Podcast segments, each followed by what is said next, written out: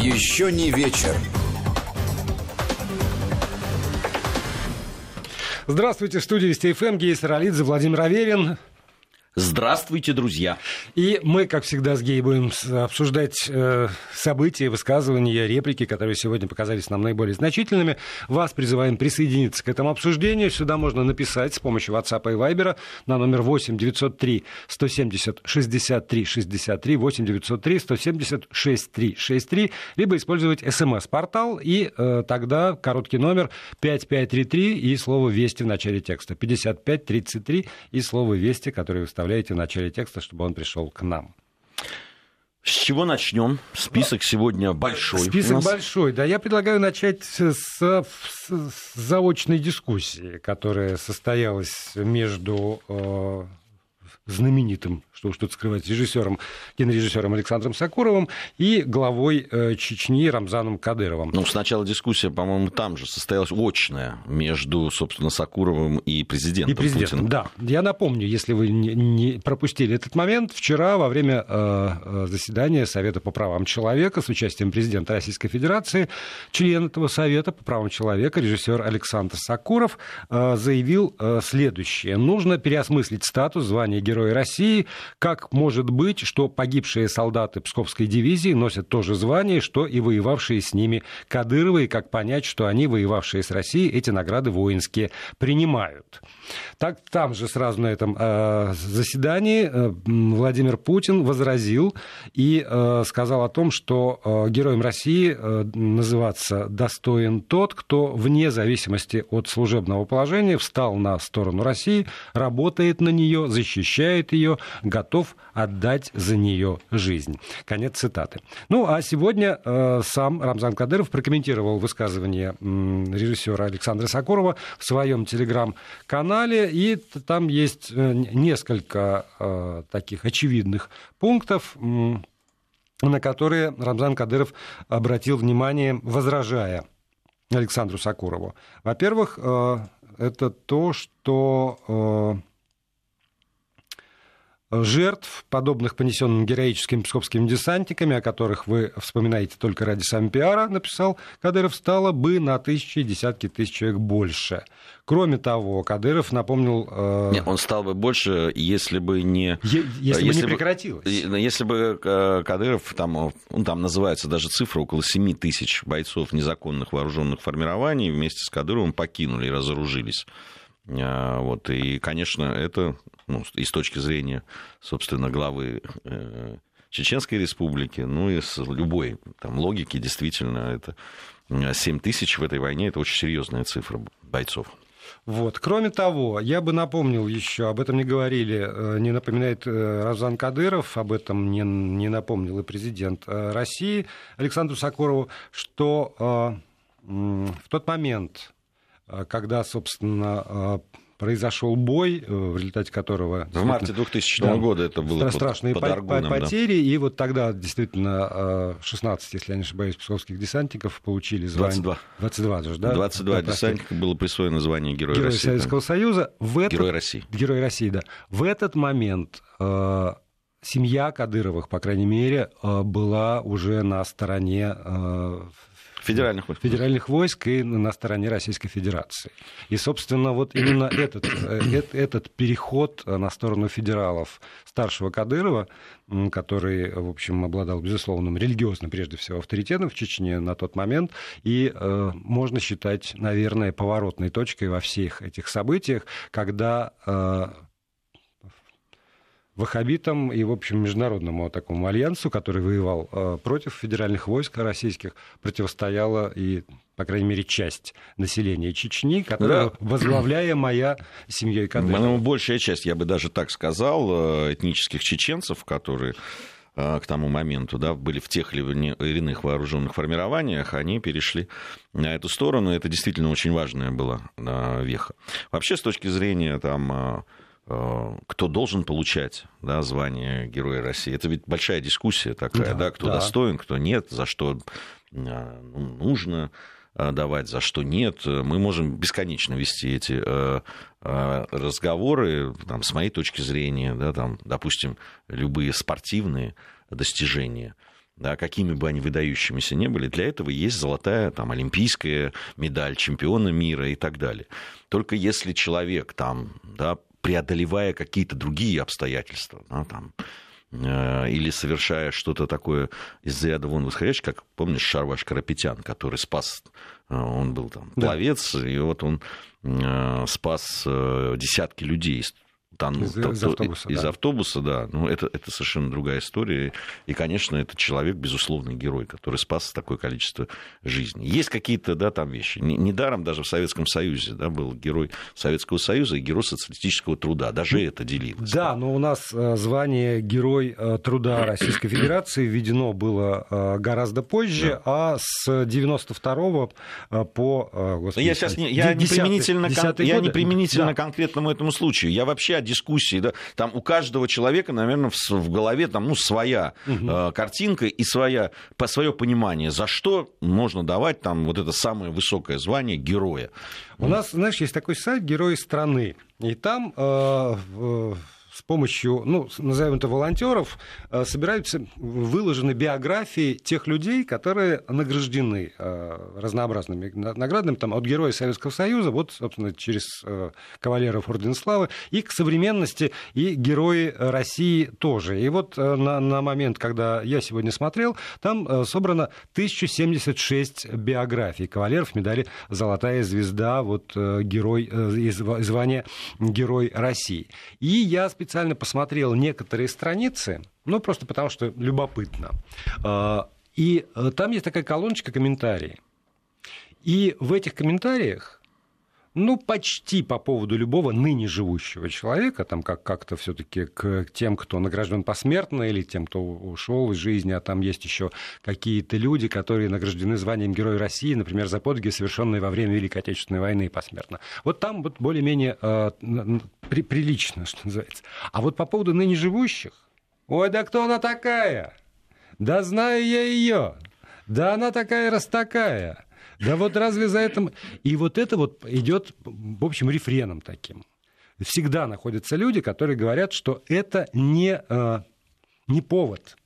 Не, не повод. И э, более того, даже когда э, Сакуров говорит награда воинская, то это не воинская награда. Конечно. Здесь вот все-таки понятно, это что, разные вещи. Понятно, что воины, да, люди там, из спецподразделений, правоохранительные органы, как, как люди, которые ну, самой своей профессии рискуют жизнью, да, и все время находятся на грани жизни, смерти там, и так далее, и на грани какого-то подвига все время, да, такого, а, ну, который мы угу. можем видеть и понимать, то, конечно, это Э, эти, эти люди чаще, наверное, поэтому и попадают. Ну и, собственно, заслуженно.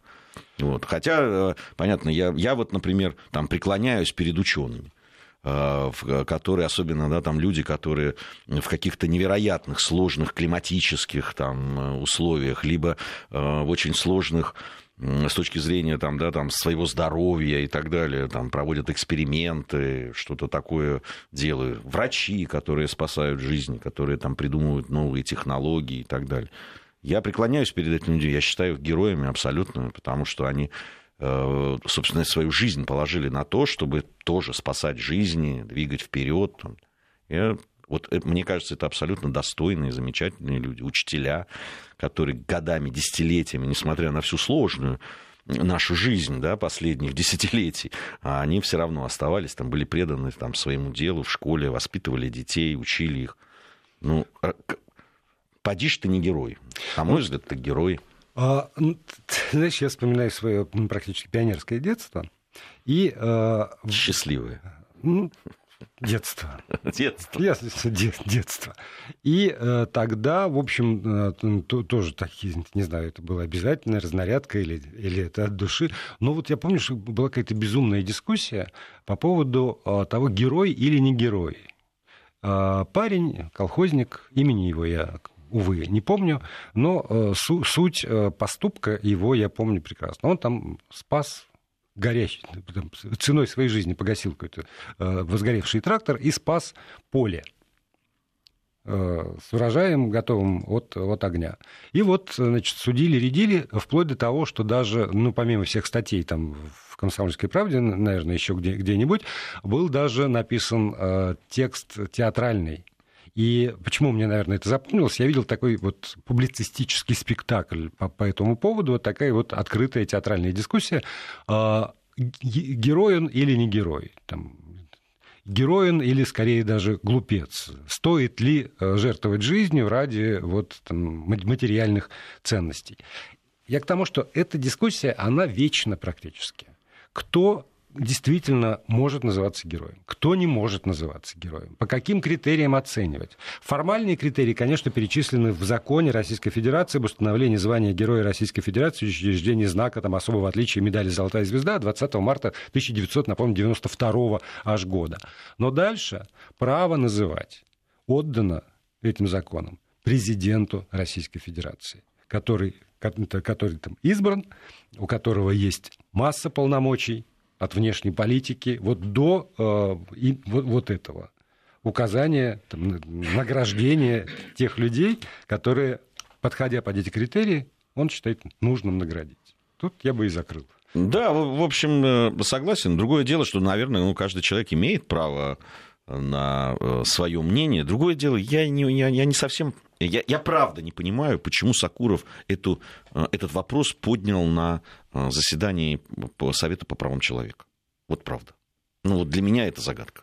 Ну, у меня есть некоторые предположения, но... Ну, предположения но, могут да, быть, но... но... Но поскольку тоже я никогда не был в голове у этого замечательного режиссера, ну и вообще он режиссер, там, может быть, свое видение действительности, не, то, р- то поэтому я не буду даже высказывать. Да, ради бога, нет, свое видение. Я говорю, что просто, ну, вот правда, есть э, у нас э, в сфере там, прав человека и прав граждан ну, вещи, которые э, надо обсуждать, на мой взгляд. И, мы сегодня у нас есть темы, Ой, которые есть, да. тоже вот, вот как раз вот давай к ней перейдем. Потому что тоже э, вчера была задана тема, и, собственно, вчера мы ее начали обсуждать здесь. Это места массовых захоронений, жертв политических репрессий. Если напомню, то... Э, священник-настоятель храма э, в Бутове как раз поднял этот вопрос по поводу создания реестра э, таких мест массовых захоронений жертв политических репрессий. По поводу реестра мы вчера э, тут с Гей высказали свое мнение. Но еще одна история тоже там была, и когда Владимир Путин говорил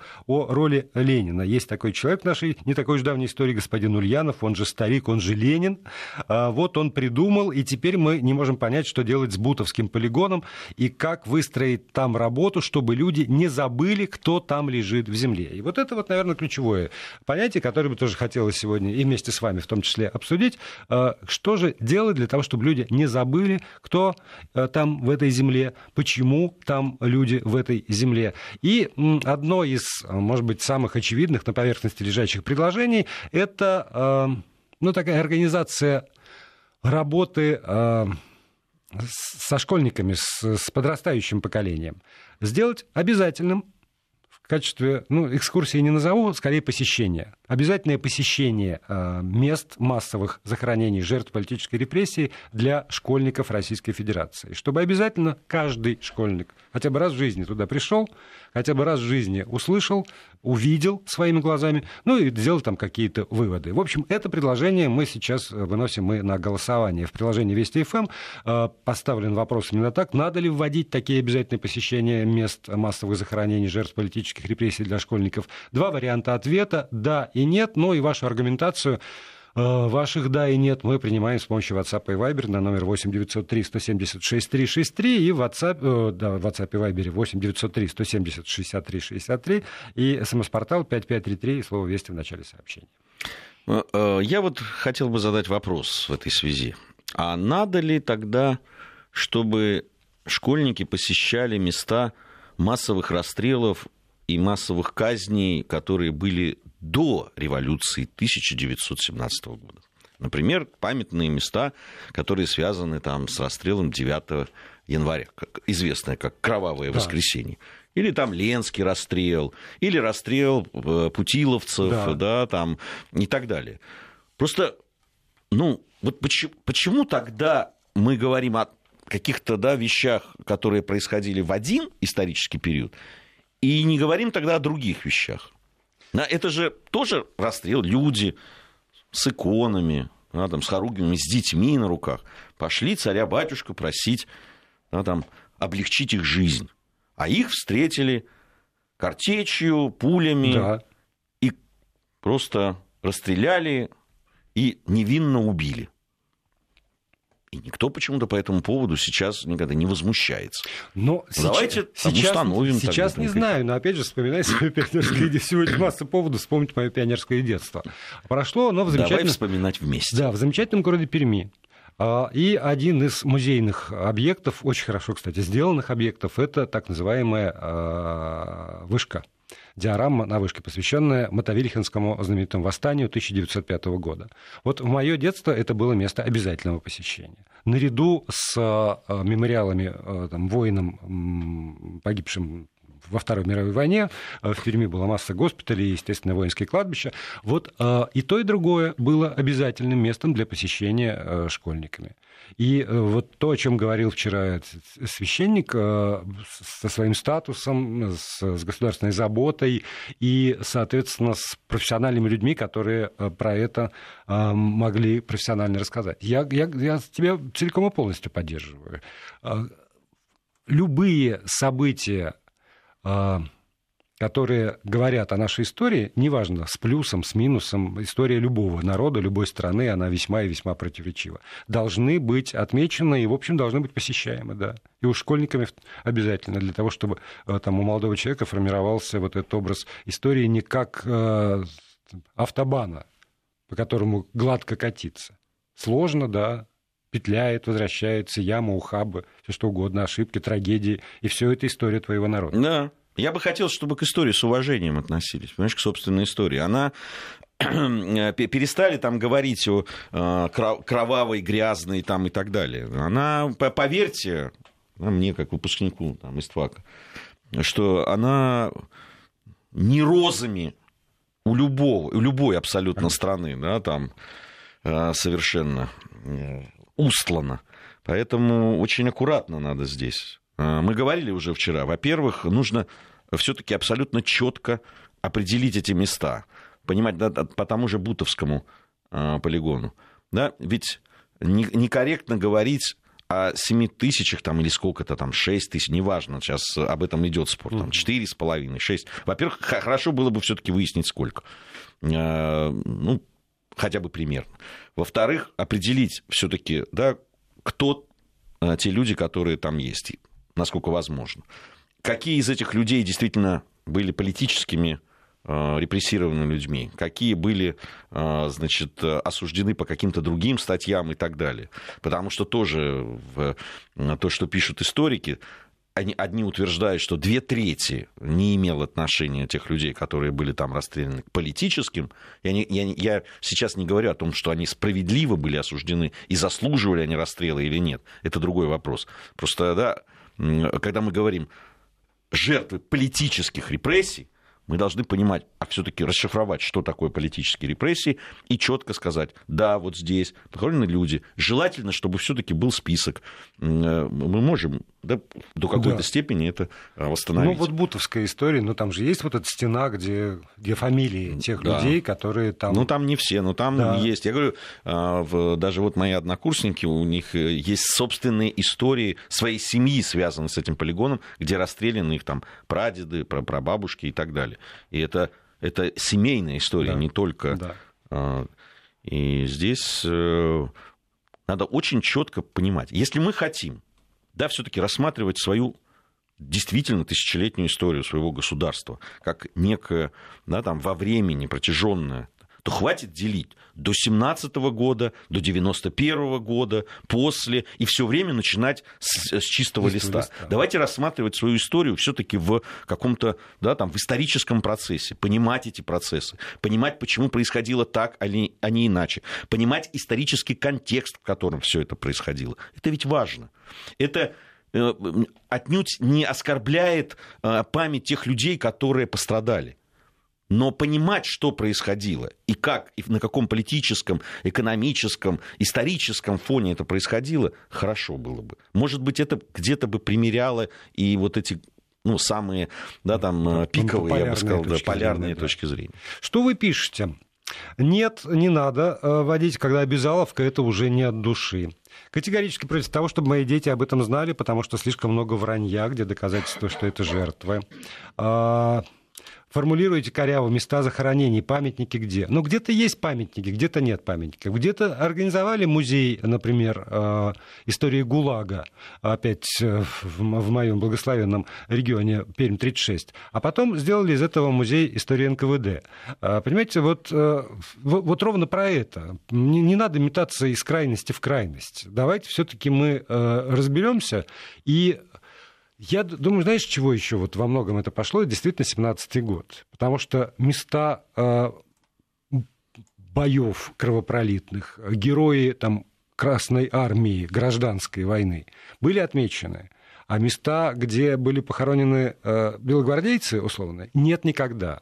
И как-то это пошло в привычку, что только одну сторону отмечают. Хотя я знаю, и ты знаешь прекрасно страны, где пережившие гражданские войны, где э, и памятник общий жертвам гражданской войны, и кладбище, на котором, собственно, и те, и другие. И в этом смысле вот Марсово поле э, в, в Петербурге, это пример как раз вот так, такого здравого отношения поначалу же, когда э, все жертвы были похоронены в одном месте. И вот, вот оно Марсово поле. И если бы Марсово поле стало э, ну, прообразом отношения вообще к жертвам этих ужасных там поворотов, э, финтов, винтов э, истории, то я был бы только за. Ну, пример вот э, Испания, да, вот э, как раз Франко же да. попытался это сделать, э, долина павших, ну, ну, видишь, до конца он-то пытался это сделать, и а всех сего, похоронили а сегодня, там, а да. его взяли оттуда и вынесли самого Франка. Сложно отношусь к, это, к этой истории, угу. но вот факт есть факт. У нас новости, после новостей продолжим. Еще не вечер. Продолжаем программу. Гей Саралидзе и Владимир Аверин в этой студии. И э, все-таки я, я считаю, надо почитать немножко еще сообщений и подвести итоги голосования по поводу э, предложения э, об обязательном посещении школьниками мест массового захоронения жертв политических репрессий. Может быть, в первую очередь надо посещать такие места, как, например, Мамаев Курган, которые остаются... Э, так, тут пришло следующее, да, оставляют в душе более сильные чувства, не забывая при этом и жертв позорных страниц в истории нашей страны. Вот это, опять же, позорные сразу. Ну, как бы это точнее сформулировать, что я по этому поводу чувствую? А, можно ли говорить про, про, про вот все-таки там у меня первое, что приходит, это, это страшные страницы там, трагические страницы э, истории нашей страны. По поводу позора Слушайте, я вот тут, тут вот э, похоже, ну там не похоже, ну в, в этом же направлении сообщений Челябинской области, почему другие народы принимают свою историю, а мы всегда свою историю охаиваем. Находят, находятся всегда группы интеллигентных людей, которые очень умные и хотели бы переписать историю. Ирина нам написала. ну, знаете, Ирина, ну, во-первых, э, умные и переписать историю, по-моему, это разные вещи. А, есть умные люди, которые изучают историю, которые находят, может быть, новые факты там и так далее, и, и серьезно этим занимаются, как наука истории. А, по поводу э, охаивания, ну, во-первых, не все народы принимают свою историю. Посмотрите на Соединенные Штаты Америки, да и на Европу сейчас. Э, где начинают пересматривать там немножко с другой точки зрения. Да, там в, в Соединенных Штатах Америки это война севера и юга, которая ну, максимально сейчас политизируется. Они забывают просто ну, вещи, которые, ну, э, которые они должны знать. Там просто как отче наш. Там столько написано. Она так изучалась, эта история гражданской войны Соединенных Штатов Америки. Это да, там основополагающая такая э, вещь. И не знать ну, там, элементарных вещей, допустим, что генерал Ли, который был героем Юга, не был рабовладельцем. Он отпустил своих врагов, который воевал за юг. Рабов. А против, да, рабов. А против него, да, там э, воевали генералы, которые в, в, в тот момент, когда воевали, были рабовладельцами. У них были рабы. И они отпустили их только после того, когда просто вышел, ну просто по закону уже они да, не могли вышел больше. Указ. Вышел указ. Понимаете? И Э, ну, вообще историки, даже ну, которые более-менее, да не историки, а просто люди более-менее знающие, скажут вам, что на самом деле то, что э, север воевал свободолюбивый с э, рабовладельческим югом, ну, это, прямо скажем, большое и сильное упрощение. Но, но сносят же памятники э, героям юга. Сносят, переносят, переносят. Собираются там что-то переименовывать. И, и то же самое начинается там и в Европе, да, переоценка там вот крестовых походов, например, да. там или еще что-то. Понимаете, они начинают с точки зрения современного человека, человека, который живет в 21 веке, переосмысливать ту историю, которая была в веке в 10, в 11 и в 12. Ну это же бред. Ну это же бред. Да, и в этом смысле нам, нам проще, я считаю, потому что вот этой болезнью мы, мы в известной степени должны были бы переболеть. Еще раз говорю, что при, все-таки при советской власти очень э, политизированные оценки, и вообще безоценочно не было ни, ничего фактически. И, и мы должны были уже этим наесться. А, а в итоге вы пишете, фактов нет, есть только взгляды на факты, уже палач Колчак становится героем. Но если палач Фрунзе э, был героем, то почему бы палачу Колчаку э, там, Слушайте, не, там, не становиться ребята, героем? это была гражданская война. Да. Ну давайте, вот я говорил об историческом контексте и так далее. Это не значит, что это было хорошо, что они делали. Или это, там, но это была гражданская война, когда брат убивал брата в прямом смысле этого слова. Сын отца. Сын отца. Сын, да. Ну, э, понимаете, все так Хороших-то мало было, прямо скажем, ну, с нашей точки зрения, вот сейчас, вот здесь сидящих в студии, в теплой и светлой. Живак, бежавший от этого всего, вот, собственно, да. И еще, обязательно нужно знать и помнить, моего прадедушку расстреляли по национальному признаку грек в рамках греческой операции НКВД 1937 года, потом реабилитировали при Хрущеве, и э, документ о реабилитации храним как память в семейном архиве. Надо память не, э, передавать подрастающему поколению для того, чтобы эти преступления никогда не повторились. Вот э, здесь, наверное, можно ставить точку.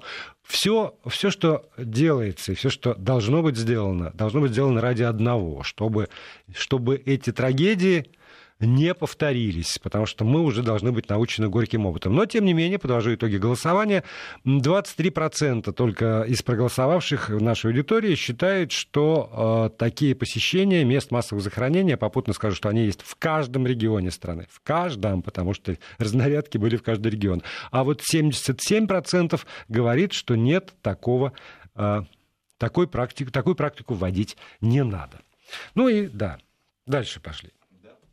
Э, дальше, дальше пошли история с, с девочкой, э, которая почти 6, и скоро 6. 5 лет. Э, ну, 5, 5 лет, там скоро, говорят, день рождения, прожила в больнице, потому что ее родители искренне, вот это слово, наверное, стоит подчеркнуть, считают, что она больна, и нигде, кроме больницы, не удастся. И что ей нужен спецуход, да, они считают, да. да. Врачи так не считают. Более того, они расторгли договор весьма и весьма, э, в общем, выгодный, я так понимаю, для больницы, потому что э, и потребовали девочку, чтобы родители забрали девочку. Но э, тут вмешалась уполномоченная по правам ребенка госпожа Кузнецова, и она э, сказала, что это обеспеченная, я цитирую сейчас, обеспеченная многодетная православная семья. Когда я общалась с мамой, она высказывала искреннюю тревогу за здоровье дочери, на самом деле боится, что с ней может случиться что-то дома. Э, э, в связи с этим ее поместили в, в одну из лучших больниц, помогают финансово заботиться о дочери, выполняя договорные обязательства. Вот. И к сожалению, не так давно родители снова навещали девочку, снова не забрали ее. Вот это, к сожалению. И, в общем, по словам Анны Кузнецовой, э, семья, правда, заботится а, об этой девочке, и совершенно нет поводов уж ставить вопрос о лишении родительских прав, об ограничении, о передаче девочки в другую семью. Ну вот очень сложная, это да. как, а, очень сложная ситуация. Ну, во-первых, э, действительно хотелось бы официально все-таки э, увидеть, что говорят врачи. А, потому что сейчас это на уровне вот сообщений информационных, что вот врачи говорят, что можно или не можно было бы или не можно. Есть ли проблемы у девочки, нет ли проблем у девочки а, в, э, в, со здоровьем, таких, которые действительно вынуждают родителей держать их даже не просто, даже не где-то там, да, там в, в специализированном... Не в санатории, да, а в клинике. А в клинике. Да. Но при этом есть вот позиция Следственного комитета Российской Федерации, которая сегодня обнародована. Девочка может проживать дома с родителями, вести полноценный образ жизни. Данные показания подтверждены заключением медика-психолога, психиатрического исследования и результатами проверки Росздравнадзора. Об этом рассказала Арти, руководитель управления процессуального контроля Следственного комитета Российской Федерации Евгения Минаева. Минаева. К делу уже подключилась Генпрокуратура, Росздравнадзор, правительство Москвы, Управление Федеральной службы судебных приставов. Следственный комитет направил ведомство письма о необходимости принять меры. Хотели проверить родители девочки на вменяемость, но без их согласия сделать этого не получится. Подчерк... Подчеркивает... Микрофон включи только это. В нашей, в нашей стране, говорит Гея. Нельзя проверять э, людей на вменяемость без их разрешения. Это касается любых ситуаций абсолютно. Только когда по закону принудительно. Ну, это уже когда что-то э, происходит. Ты знаешь, вот. я, я обратил внимание еще на одни слова, которые Анна Кузнецова произнесла вчера в рамках всего того же э, заседания Совета по правам человека, когда она говорила о том, что в 2020 году, вот буквально, опять цитата, Основной красной нитью и лейтмотивом, системообразующим деятельность уполномоченных по правам ребенка станет оценка и мониторинг нового интегрального показателя, который мы называем качество детства. Это позволит скорректировать бюджет в субъекте России и направить его туда, где дети наименее защищены. Но вот именно вот это качество детства, это то, что, э, о чем, собственно, и говорится в связи с этой девочкой. Вот что такое вот качество ее детства, когда она живет с няней, да, высокооплачиваемой, да, там в очень хорошей клинике, э, за это тоже там платятся немалые деньги, по данным «Комсомольской правды», э, 1 миллион в месяц уходит только э, на исполнение договора с клиникой. Вот. Но каково качество этого детства. Если уже даже, по словам врачей, это самая няня, которая с ней там проживала все эти годы, она хотела удочерить эту девочку. Э, ты знаешь, вот я бы сейчас вот по поводу няни не хочу, с одной стороны, никаких высказывать предположений, почему она хотела удочерить, и не хочу, там, э, вот, да, не разобравшись в этом, сейчас какие-то оценочные суждения делать. Ты знаешь, я, сталкиваясь вот с, со всяким рода вот такими проблемами, привык быть очень осторожным. Вот очень осторожным. Понимаешь, когда, казалось бы, такой первый порыв такой, вот, даже няня хочет удочерить эту э, девочку, взять ее там, ну, давайте ну, по поводу основания, для чего она хочет это Нет, я то сейчас... ли по, доб... я то вообще ли не по доброте душевной. Я, я, то... я не про, про няню Ситуация, сейчас. я говорю. Я про девочку. Это ужасная ситуация. К сожалению, э, да, вот мы сейчас ее так э, во всех средствах массовой информации сейчас очень серьезно обсуждаем. Э, ну, такой повод, да, угу. людей всколыхнул. Ну, как так, пять лет ребенок ну, она, я так понимаю, в, хорошей, да, в хороших условиях и так далее, там живет, и, и слава богу, но понятно, что ребенку нужна семья, нужна мама, нужен папа. Да, там, э, тем более, это, э, я так понимаю, что это какая-то многодетная семья. Да, хорошая, православная, да. многодетная, там еще трое детей. Я рассказывал уже у нас в нашей, в нашей же программе о очень серьезной проблеме, которая существует. Когда дети при живых родителях находятся в социально-реабилитационных центрах, они туда помещаются временно но при этом они находятся там годами при живых родителях. Да, как, как обычно там бывает. Ну, вот при, пришли в семью там, или там семья пришла, говорит, вот мы не можем пока там кормить, у нас вот какая-то там ситуация, или у мамы одна, мама-одиночка там, она говорит, вот я пока не могу. У нее забирают ребенка, она пишет, значит, что вот я согласна, что пока ребенок, пока у меня не, ситуация не улучшится, он будет помещен в социальный реабилитационный центр. Ребенка берут, он, понятно, он там накормлен, он сыт, он ходит в школу, занимается, его одевают, обувают и так далее. Он и даже, знает, что у него есть мама. Он, он знает, что да. мама. Иногда они даже приходят и посещают, но очень часто, Володь, они не приходят, Они просто каждый год приходят и пишут заявление на продление. И ребенок таким образом не может быть не помещен в другую семью приемную, его не могут усыновить, его не могут взять в опеку и так далее. Он вынужден жить вот в, этой, в этих условиях, в этом социально-реабилитационном центре, каком, какой бы он прекрасный ни был. Он просто а, обречен, понимаешь, находиться там. Потому что, с одной стороны, не лишают прав родительских, а с другой стороны, родительские эти права, они не хотят ими воспользоваться. Они только подтверждают, что они у них есть. Да. Раз в и, год. И, и объясни мне, а чем вот эта ситуация отличается от того, что здесь происходит? Ну, почти одно и то же.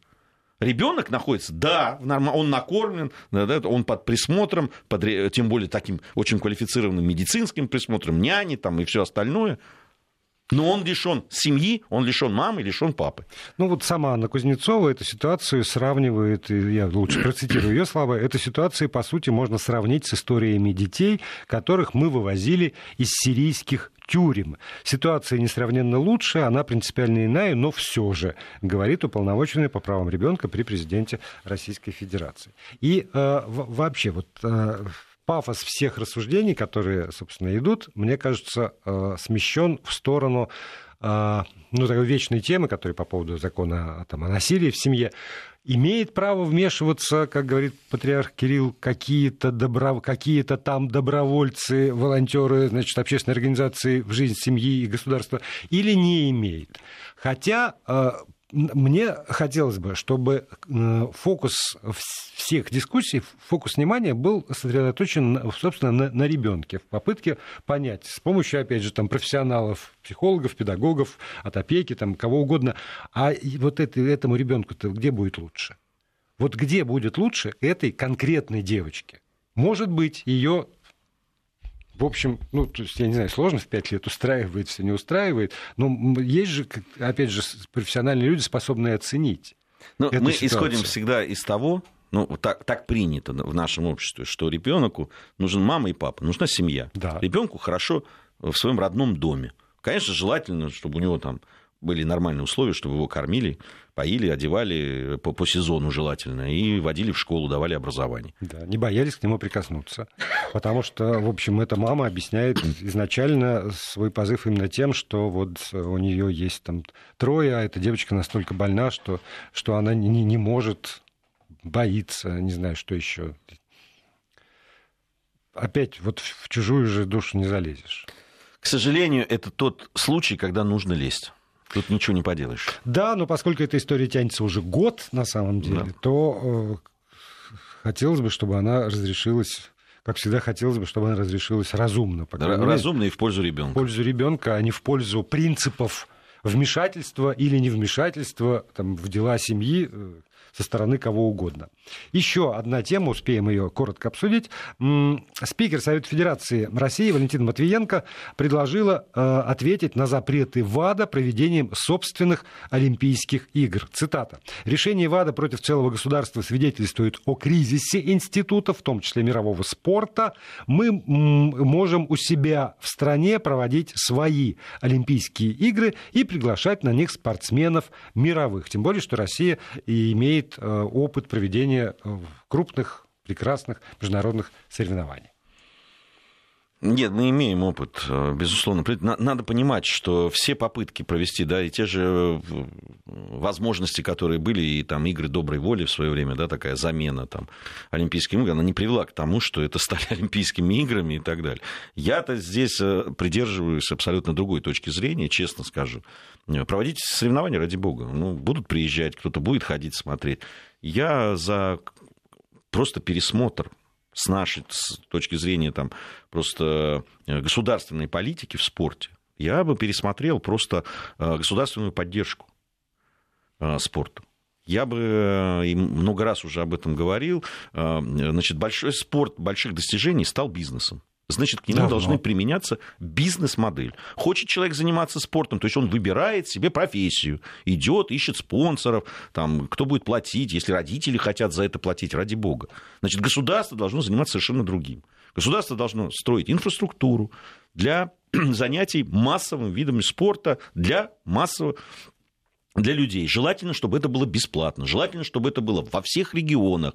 Э, желательно, чтобы это были хорошие тренеры, которые хорошо оплачиваются. Если это детские тренеры, то детские. Если это лечебная физкультура, то лечебная физкультура и так далее. Я бы занялся вот этим, а не э, соревнованиями, где, значит, какие-то ребята почему-то возомнили себя, что они, с одной стороны, должны большие деньги зарабатывать своими выступлениями, а с другой стороны, когда э, наказывают за их прегрешение, решение, заметьте, все равно. За их. Никто же не насильно же в них пихали там эти... Если уж они сами говорят о том, что ну да, мы виноваты. Я вообще посвятил бы большую такую часть, может быть, завтра это сделать. Давай. Просто потому что несколько спортсменов, Э, известных э, и сейчас, и которые выступают еще, и которые выступали раньше, они, с моей точки зрения, возмутительно просто выступили. Возмутительно. Э, и я хотел бы ответить им. Вот правда, сейчас просто не успею уже. Хорошо, тогда давай, может быть, завтра и подведем итоги этого голосования, которые я, я на самом деле предложил три варианта ответа. В каких видах состязаний, на ваш взгляд, должны были бы принимать участие наши спортсмены? Только в своих, только под эгидой МОК и международных федераций, или и тех, и других, как повезет. Но это уже тогда завтра. Еще не вечер.